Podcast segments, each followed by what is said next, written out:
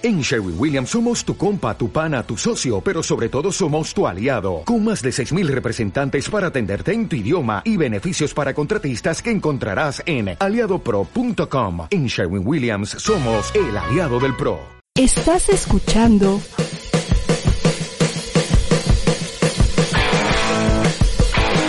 ADR Networks. Seguimos activando tus sentidos. Don Raúl es una persona que vive en el departamento 5, en una actividad comunal totalmente aislada. Don Raúl no convive con nadie. Don Raúl se ha aislado. Desde hace más de 20 años, don Raúl, después de haber enviudado, se ha mantenido solo.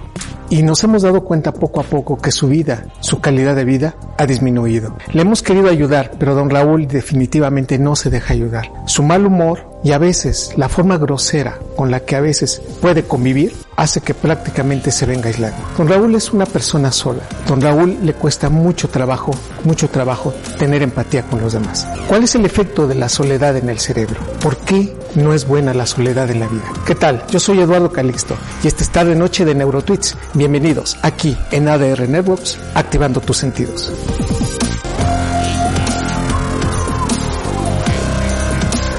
La gran mayoría de nosotros pensamos que la soledad es buena, que no tenemos nada que decirle a nadie cuando está solo y que creemos que efectivamente estar solos nos hace bien. Tengo que decirles que no. En el campo de las neurociencias hemos identificado que la soledad influye negativamente en el cerebro. Sí, déjame contarte que habrá algunas cosas que pueden ser buenas, pero la gran mayoría no lo son tan. Estar solo, pero estar solo cuando uno no quiere, cuando uno no lo escoge, cuando sufre uno la soledad, un estado de enviudez, una situación de aislamiento, una condición de estar viviendo cotidianamente en soledad constante, hace que el cerebro cambie la producción de muchas proteínas, en especial el factor de crecimiento neuronal derivado del cerebro, una proteína que permite mayor conectividad neuronal. Permite entonces que las neuronas, cuando tenemos buen BDNF, hace que se conecten. Sin BDNF, la memoria va a disminuir. Quiere decir que la soledad predispone muchísimo a tener pérdida de memoria y pérdida de memoria a corto plazo. Además de eso, el sistema inmunológico cambia notablemente. Una persona que vive sola es más predispuesta a enfermedades y enfermedades que pueden ser oportunas. Además, los niveles de adrenalina y cortisol se elevan muchísimo, como si estuviéramos en una constante activación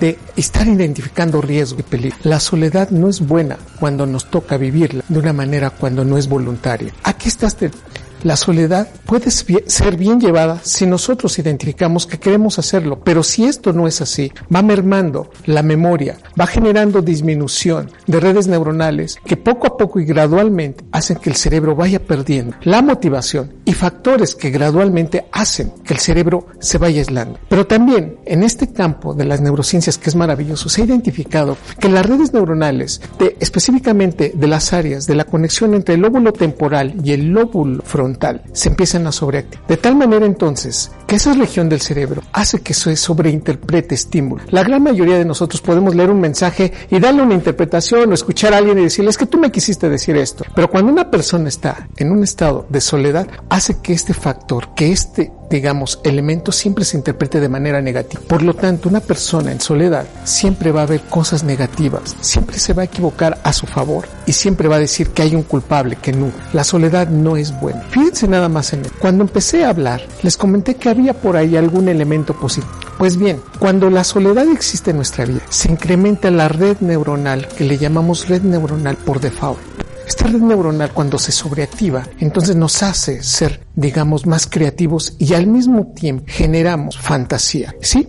Definitivamente la soledad puede hacer que pongamos mucho de nuestra creatividad para tratar de ir tal vez poniendo algunos elementos que las neuronas empiezan poco a poco y gradualmente a poner. Con esto, finalmente, nos damos cuenta que a nivel cerebral las conductas negativas están a flor de piel. La soledad hace que nos pongamos más enojados, que seamos también personas que rompamos los límites con mayor facilidad. Y por otro lado también la amígdala cerebral sobreactivada hace que nos seamos poco a poco y de manera más enojones y más tristes. Con toda esta historia, déjeme decirle, la soledad no es una buena consejera. Hoy sabemos epidemiológicamente que la soledad acompaña y disminuye la, digamos, proyección de vida aproximadamente entre nueve años. Vivir acompañado, vivir en una comunidad, sentirnos parte de alguien es fundamental para el cerebro. Así que la próxima vez que decidas estar solo, piénsalo dos veces. Siempre es importante estar con él. El cerebro maravilloso necesita de la experiencia de vivir con otro. Yo soy Eduardo Calixto y este es ADR Neurox, activando tus sentidos. Esta es la tarde noche de Neurotic. Gracias por estar con nosotros y te espero la próxima entrega donde vamos a hablar de otro tema y seguramente te va a interesar.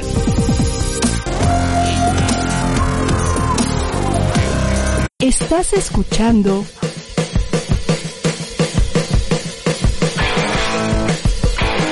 ADR Networks. Seguimos activando tus sentidos. ¿No se merece tu familia lo mejor? Entonces, ¿por qué no los mejores huevos? Ahora, Egglands Best están disponibles en deliciosas opciones. Huevos clásicos, de gallina libre de jaula y orgánicos de Egglands, que ofrecen un sabor más delicioso y fresco de granja que le encantará a tu familia. En comparación con los huevos ordinarios, Egglands Best contiene la mejor nutrición como 6 veces más vitamina D, 10 veces más vitamina E y el doble de omega 3 y B12. Solo Egglands Best. Mejor sabor, mejor nutrición, mejores huevos. Visita egglandsbest.com para más información.